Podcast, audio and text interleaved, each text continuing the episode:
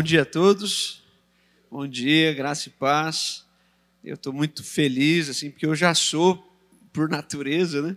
Mas eu estou bem contente, assim, por estar com vocês mais uma vez. Vou poupar aqui o nosso tempo por conta da, de tudo que a gente já teve, mas a Carol acabou de sair, só porque eu falei, tá ali, trans, transportou. Ela deve ter ido lá levar as crianças e graças a Deus a gente veio em família, esticou um pouco. Acho que é a vez que eu mais fico aqui, né? Cinco dias, é sempre rápido. E eu perguntei bastante pro, pro Rafael, né? Eu ia falar pijama, mas é muito íntimo, né? Pro reverendo Rafael, é, sobre o que vocês têm compartilhado aqui. Eu gosto muito de, de meio que dar continuidade, né? Não vou pregar na carta que Paulo escreveu à igreja de Éfeso, mas vou tentar trabalhar uma ideia de, do tema que é a ideia do novo. O novo de Deus nem sempre é algo que começa, mas pode ser algo que está já sendo construído e sendo sempre transformado. Né? Então eu queria pedir para você abrir o texto bíblico no Evangelho de Lucas. Quero ler alguns versos. Evangelho de Lucas, capítulo 22.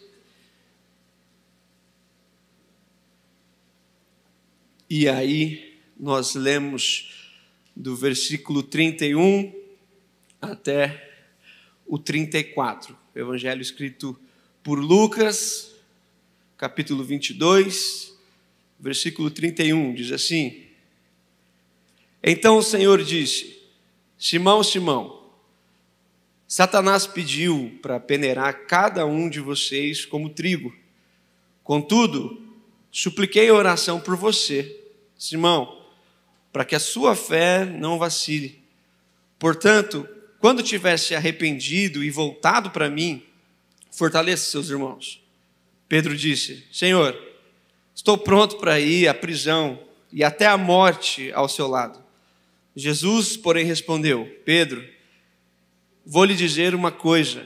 Hoje, antes que o galo cante, você me negará três vezes. Você, perdão, você negará três vezes que me conhece. A com outra versão na cabeça. Amém. Se você puder deixar sua Bíblia aberta, dependendo do tempo, nós vamos fazer algumas caminhadas aqui. Coloquei como tema dessa reflexão que todo Simão quer ser Pedro. Todo Simão quer ser Pedro. Eu vou tentar dialogar com essa ideia do novo. Não sei se vou conseguir, mas vou tentar. Ah, nós estamos aí, na sua Bíblia, no Evangelho de Lucas, capítulo de número 22, vivendo os, os momentos mais intensos em relação ao fim de Jesus. Nós lemos aí nesse capítulo acerca da construção da ceia, as últimas palavras, talvez as palavras mais direcionadas de Jesus aos seus amigos, aos seus discípulos. E você consegue perceber que enquanto Jesus tratava a respeito do seu sofrimento, como foi colocado aqui, enquanto Jesus a, a, a, se, se ofertava em relação aos seus irmãos e servia, você encontra aqui o relato de que, para os discípulos, apesar de estar num ambiente totalmente igual, eles estavam no mesmo lugar. O instinto, o coração, a mente estava totalmente em outro lugar, porque enquanto Jesus falava a respeito do seu sacrifício, da sua morte, da sua ressurreição, os discípulos conversavam entre eles a respeito de qual deles seria o maior.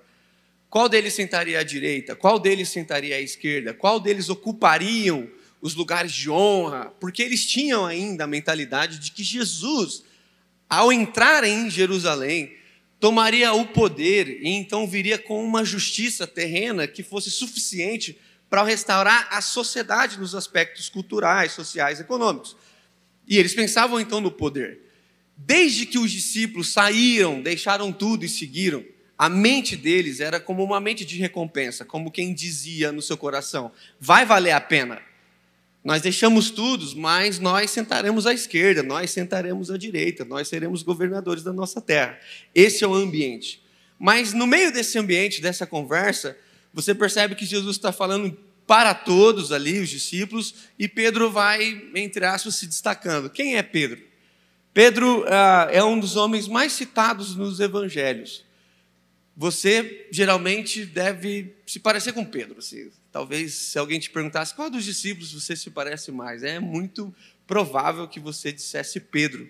Não é só por causa do instinto, mas é porque também ele aparece muito mais do que os outros. Ele é muito citado nos evangelhos. Ele é tido na parte mais íntima de Jesus. Jesus tem uma multidão, Jesus tem 70 discípulos, Jesus tem 12 discípulos mais próximos, e desses 12, Jesus tem três, que é o Pedro, o Tiago e o João, que participaram de momentos íntimos, como, por exemplo, a cura da filha de Jairo, só os três entraram na casa, o Monte da Transfiguração, só os três subiram, e o Jardim do Getsemane, só os três foram. Pedro faz parte do grupo da intimidade de Jesus. Ele viu o que os outros não viram. Ele participou de momentos que até o grupo íntimo não participou. Pedro é o único dos discípulos que andou sobre as águas. Ele afundou, mas ele andou também. Ele andou. Ele é um homem assim que, é, como foi falado aqui na conferência, hoje ele seria diagnosticado de várias disfunções. assim. Eu acho que por isso que a gente se parece com ele. Né? Ah, e ele é um homem que, quando Jesus diz: Quem as multidões dizem que eu sou? Ah, João Batista, Elias, um dos profetas. E vocês? Jesus não perguntou para Pedro, e você? Jesus perguntou, e vocês? Ele toma partido, ele vai à frente. Se os soldados vêm, mesmo sendo pescador, ele tem espada.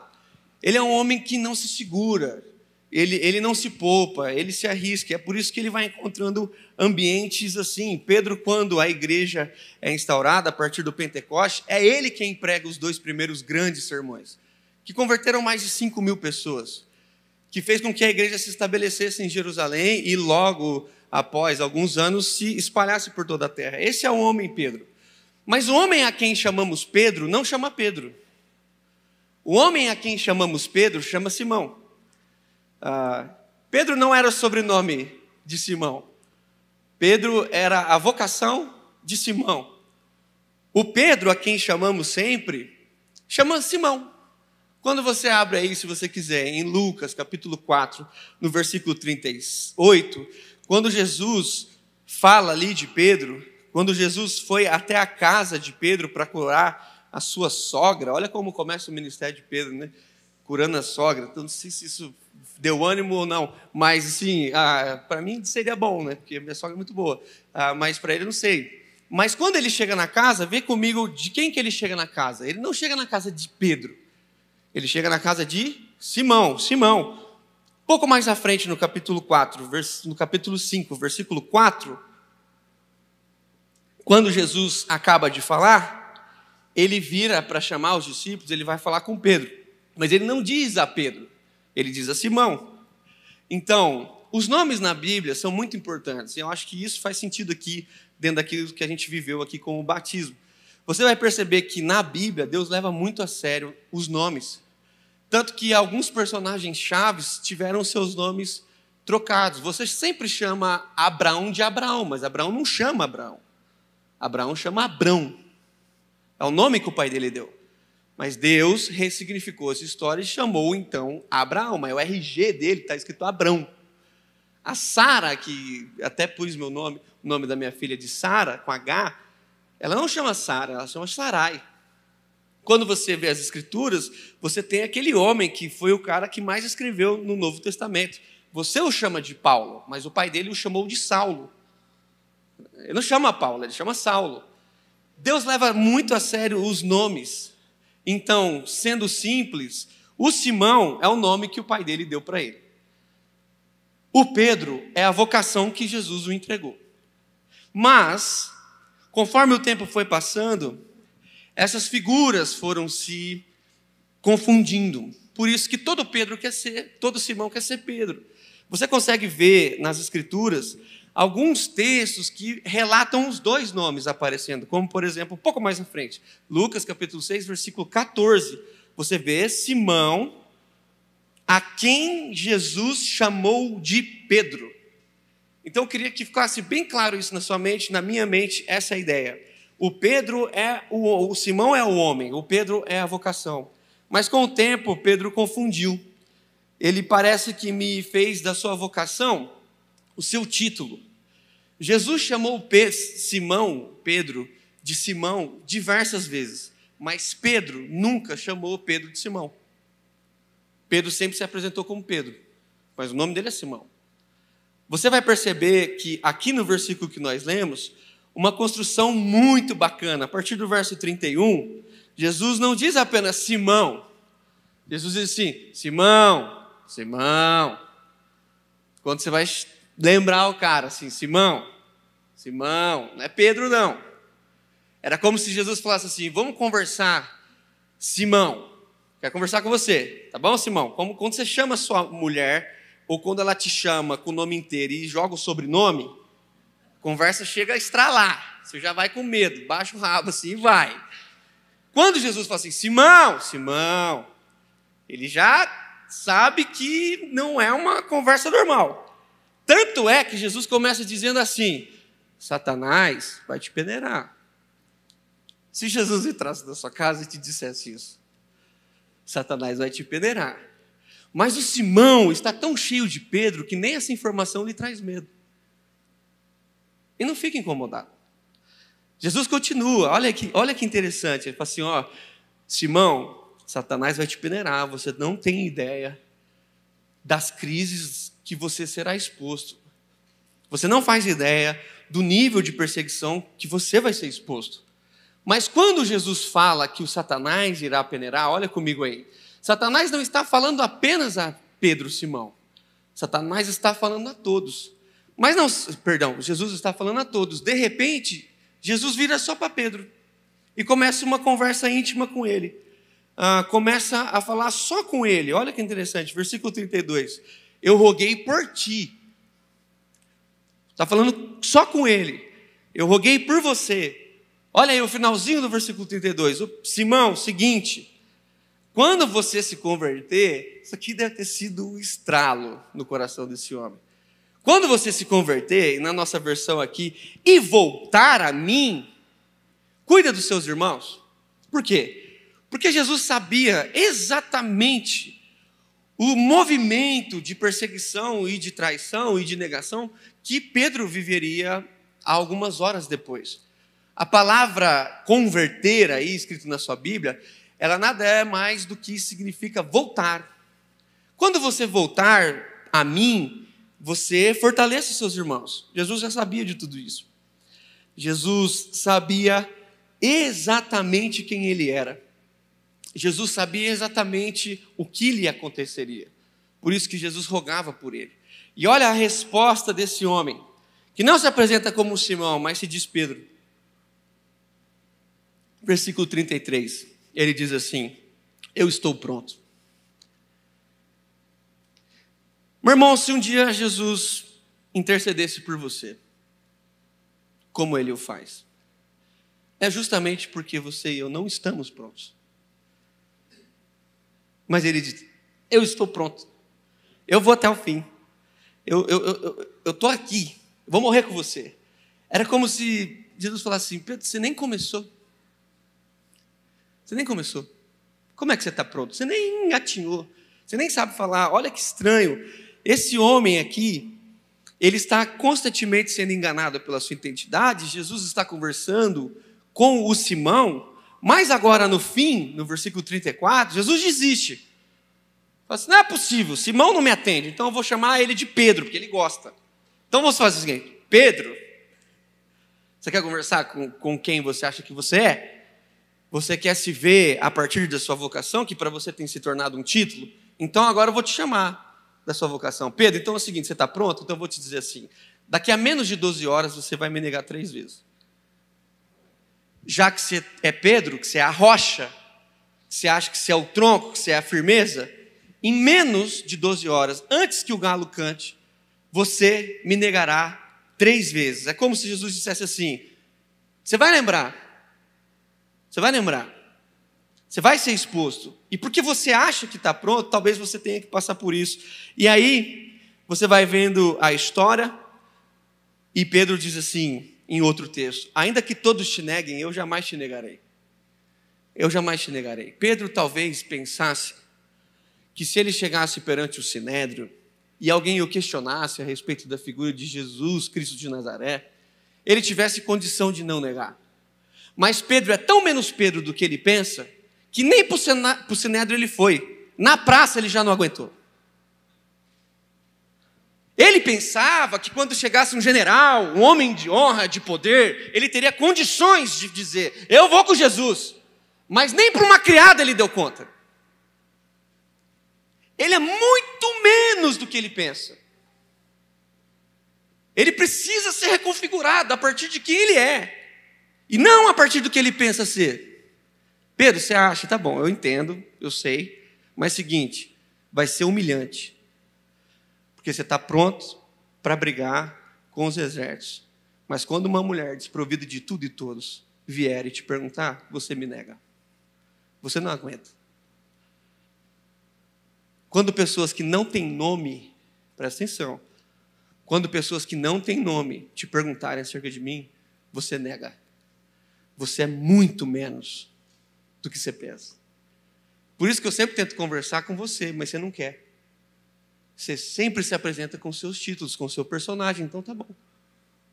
Vamos tentar, vamos ver o que vira. E olha que interessante, quando a gente pensa nisso, ao contrário né, do que tudo que ele pensava acerca de si, eu creio que há aqui uma exposição muito clara entre a diferença de Pedro e a nossa em relação a quem nós somos e essa distância em relação a quem a gente pensa ser, em relação ao que a gente de fato é.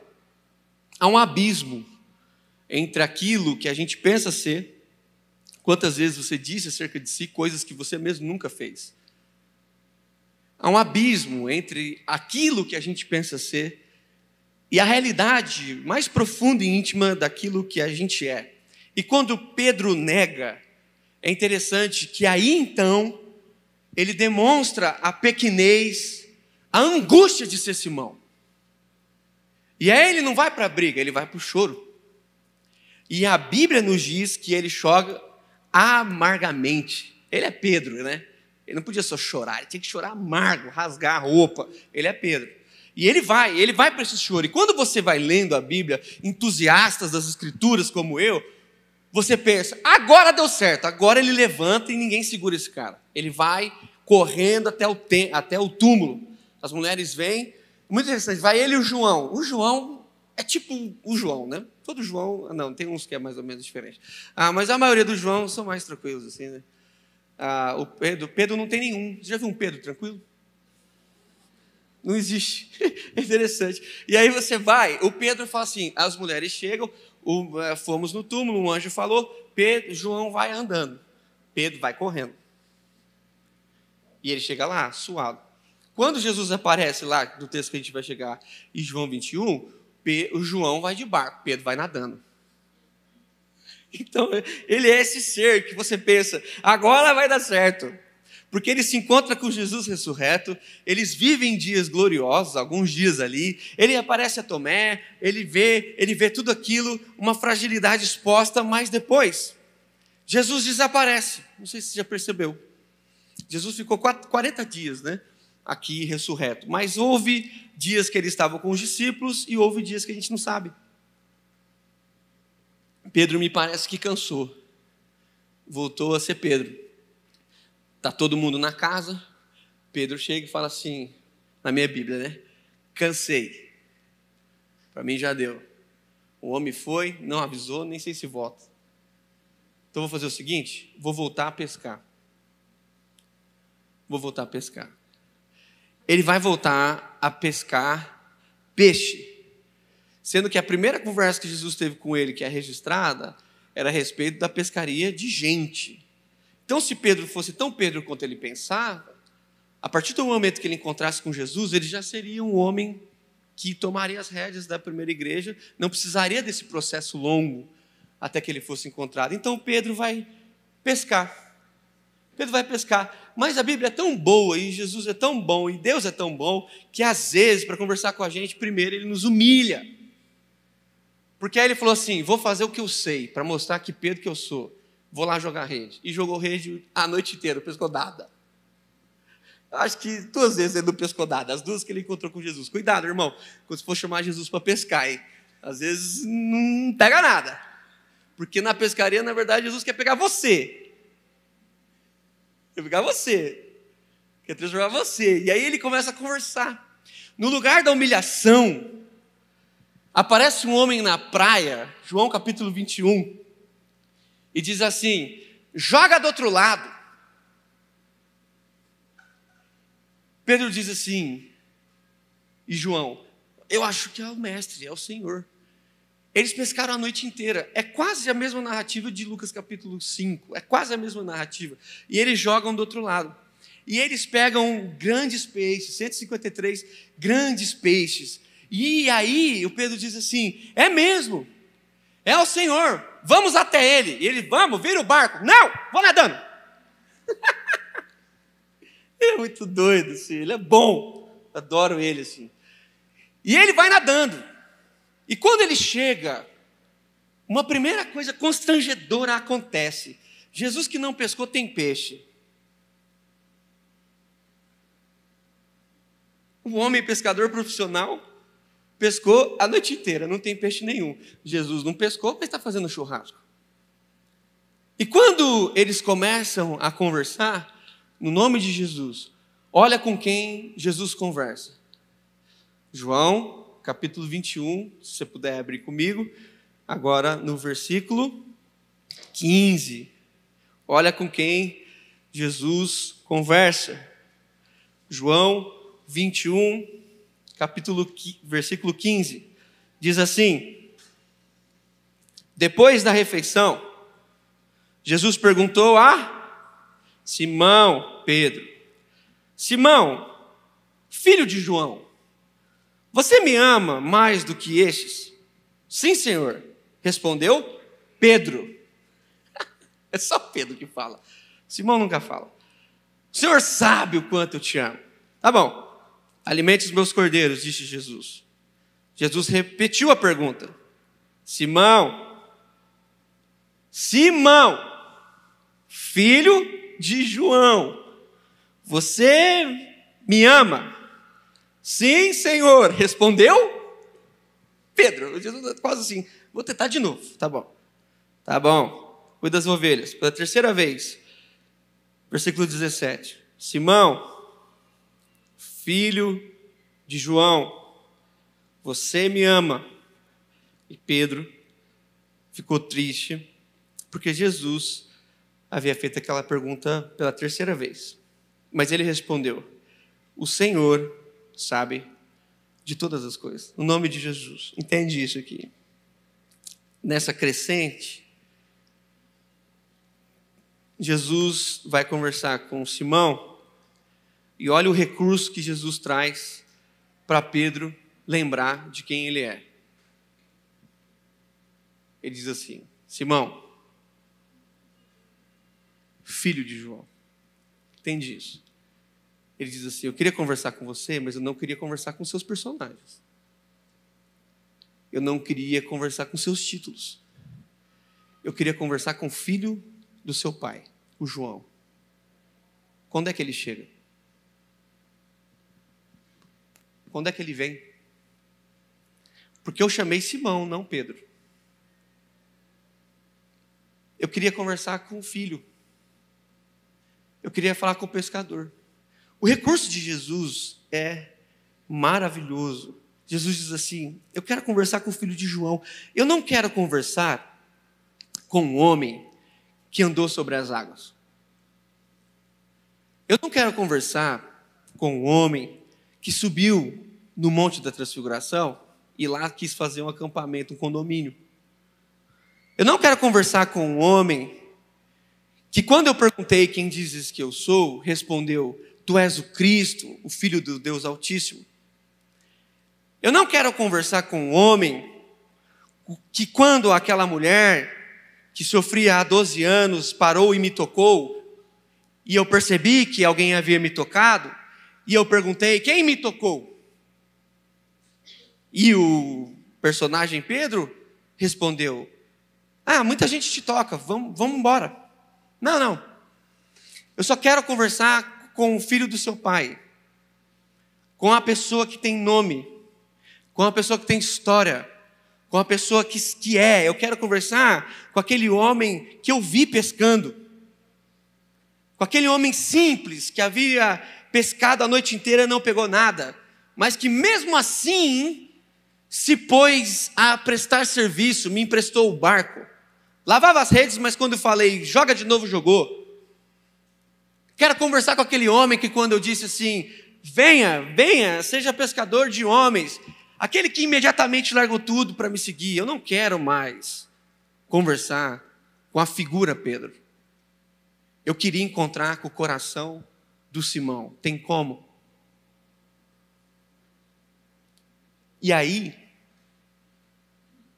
para mostrar que Jesus sabe tudo, pode tudo, está em tudo, Jesus propõe um milagre que de fato conta ao coração do Simão. Eu falei brincando, Jesus não pescou, mas tinha peixe. Mas com isso, a pedagogia de Simão, de Jesus, está como quem diz assim: Simão, presta atenção, eu chamei você para pescar gente, eu vou te sustentar, desde que você entenda quem você é. Para você não ter dúvida, eu tirei os peixes da sua rede. Você jogava para um lado, eu mandava eles para o outro. Você jogava para cá, eu tirava para cá. E quando eu falei, joga ali, eu sabia onde eles estavam. E esses estão aqui porque eu chamei, porque eu governo o universo. Eu domino sobre tudo, sobre todos. Agora eu queria saber se você me ama. Porque poder, fica tranquilo, eu já tenho. Eu não preciso de você. Mas eu queria te usar. A partir de quem eu vi. E não a partir de quem você pensa que é. Quando eu pensei e meditei bastante, bastante, a respeito do novo, eu, desde o começo da pandemia, acredito que nós fomos inseridos a um ambiente que ninguém escolheu, ninguém queria estar. Hoje está todo mundo celebrando aqui, porque é o primeiro culto que alguns decidiram não usar máscara. Faz tempo, hein, meu? Faz tempo. Mais de dois anos. Quando nós entramos na pandemia, e eu comecei a perceber que ah, seria extenso, porque a gente pensou duas semanas, um mês. Eu não, acho que vai até julho, vai até outubro. E aí veio aquela onda em janeiro, arrastando todos os nossos amigos e irmãos. Aquilo que parecia distante começa a entrar nas nossas casas, nas nossas igrejas, pessoas infelizmente partindo e pessoas uh, uh, uh, se desesperando. Em algum momento, eu em casa, enquanto escovava os dentes, olhei no espelho, e, e, e diante de tanta confusão assim, eu fiz algumas perguntas assim para Deus. Primeiro, eu disse a Deus: Senhor, eu ouvi do Senhor que se a gente conhecesse a verdade, a verdade nos libertaria. Qual é a verdade do Senhor a respeito de mim? Quem eu sou? Porque eu sei o que as pessoas gostariam que eu fosse. Eu sei o que todo mundo acha que eu sou, que eles ficam me falando. Só que eu vivo em crise porque eu também sei a pessoa que eu gostaria de ser. Mas, Senhor, em nome de Jesus, fala para mim quem eu sou. Porque eu não quero me perder. Não existe possibilidade do novo de Deus acontecer a partir dos seus personagens. Não existe possibilidade do novo de Deus acontecer a partir de quem você gostaria de ser. Não existe possibilidade do novo de Deus acontecer em você e em mim a partir de quem nós gostaríamos de ser. Agora há toda a possibilidade do novo de Deus acontecer em mim, em nós, a partir de quem nós já somos. Deus não conversa com personagens. Deus não se entregou por personagens. Deus se entregou por gente. Que tem nome, que tem história, que tem medo, que tem insegurança, que tem sonho, que tem visões, que passa dia feliz, passa dia triste, que às vezes sorri, mas por vezes chora. Deus não precisa de você de outro jeito. Porque se fosse para você ser de outro jeito, ele tinha te feito de outro jeito. Caramba. Ele só precisa, ele quer interagir com quem a gente é. Por isso que na unidade um é uma coisa, outro é outra coisa, e a gente vive tentando ser aquilo que a gente não é. E no fim da vida não dá mais tempo, aí a gente se frustra, porque a gente fala, caramba, gastei todo o meu tempo para ser o que eu não queria ser. Eu sofri a pressão de e eu me entreguei ao que os outros gostariam que eu fosse. Mas dá tempo ainda. Em nome de Jesus. Se conhecereis a verdade, a verdade vos libertará. Só tem um problema nesse texto. Tem vários, né? Aqui no Brasil. Mas ah, o problema real da literatura desse texto, da exegese desse texto. Porque você lê verdade e traduz por Jesus.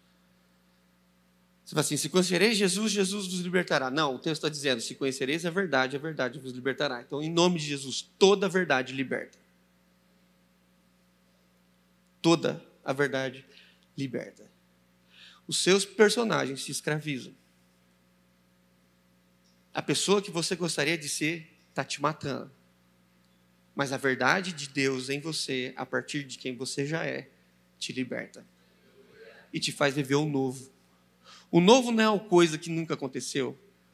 O novo não é aquilo que talvez aconteça. O novo é aquilo que sempre acontece. Sempre acontece. A partir de pessoas que se colocam no caminho. Simão, Simão, é com você que eu quero conversar.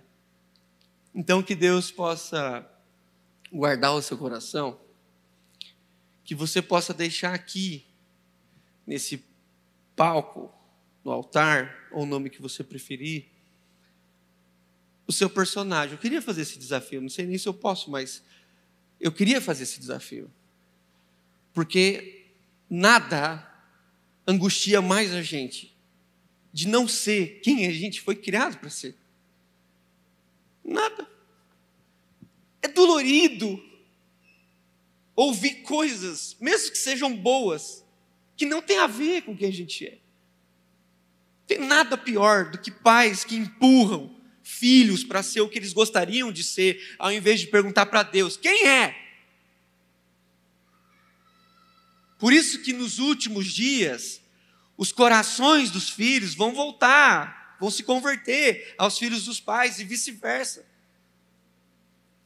A gente precisa libertar o nosso povo e liberar, liberar, liberar no nome de Jesus. Eu vou orar, senão eu vou esticar aqui. E, e isso tem salvado a nossa vida. Salvado. Salvado. Todas as vezes que alguém conversa com a gente, com a minha esposa, que realmente é muito boa, meus filhos, Deus abençoou mesmo, graças a Deus.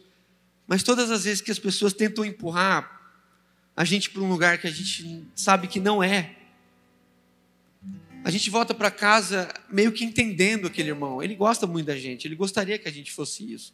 Mas seria melhor ainda se ele pudesse entender quem a gente é. Seria melhor que esse texto possa alcançar o seu coração, para que a sua angústia a respeito do que fizeram com você, a sua angústia a respeito do que projetaram em você, tenha você 20 ou 50 ou 90 anos, que as suas angústias, que aquilo tudo que você acumulou a respeito das expectativas que os outros tinham a respeito de você, sejam saradas e curadas em nome de Jesus. Porque Ele quer o encontro real, real, real com você. Real. Jesus nunca conversou com pessoas a partir dos seus personagens. Moisés, vem aqui. Adão, onde estás? Cadê você? Vem, Zaqueu. Vem, Zaqueu, me convém ficar na sua casa hoje. Eu sei quem é você. Eu sei da sua história. Sei onde você mora e eu vou almoçar lá hoje. Porque você precisa saber quem você é. Que a vida inteira Você lidou com pessoas a partir de quem você gostaria de ser. Isaqueu, sem nenhum tipo de apelo, só por ser tratado a partir de quem ele já era, entendeu o evangelho e diz assim: se alguma coisa eu ofender os meus irmãos, eu mudei agora. Um novo de Deus começou em mim. Porque agora eu já descobri quem eu sou. Eu não preciso maltratar mais ninguém. Eu não ofendo mais ninguém. Eu devolvo quatro vezes mais. Quatro vezes mais. Quatro vezes mais. Porque eu encontrei com Jesus e ele disse quem eu sou. Ele não me chamou pelo nome do empresário. Ele não me chamou a partir do nome da minha empresa, do meu CNPJ, da minha conta bancária. Ele me chamou Zaqueu. Fazia muitos anos que eu não ouvia o meu nome. E ele foi lá e me chamou. E mudou minha vida. Mudou minha história. Que você possa ser libertado por Jesus. Deus tem mais, sempre mais, infinitamente mais. Mas Ele só queria que você fosse você pessoas às vezes perguntam: por que, você fala assim? Eu falei: porque é o único jeito que eu sei. eu sei, eu só sei isso. Eu entendo o que elas querem dizer. Eu entendo o que elas querem dizer. Mas eu só sei assim. Porque eu entendi que eu só isso aqui. Um dia um menino me ouvindo, acaba aqui, ele falou assim para mim: É estranho, né? Que eu vejo você pregar sempre, você só fala a mesma coisa. Ele tinha uns 16 anos. E ele completou dizendo assim: Por que, que você é tão raso? Aí eu falei assim: Porque eu sou assim. Ainda bem que você descobriu, tem um monte de gente achando o contrário. Mas você ganhou sacada. Eu sou só isso aí. A água não bate nem no joelho. Mas eu nunca me poupei. Eu nunca disse não. Mesmo com água no joelho, eu fui até o fim. No nome de Jesus.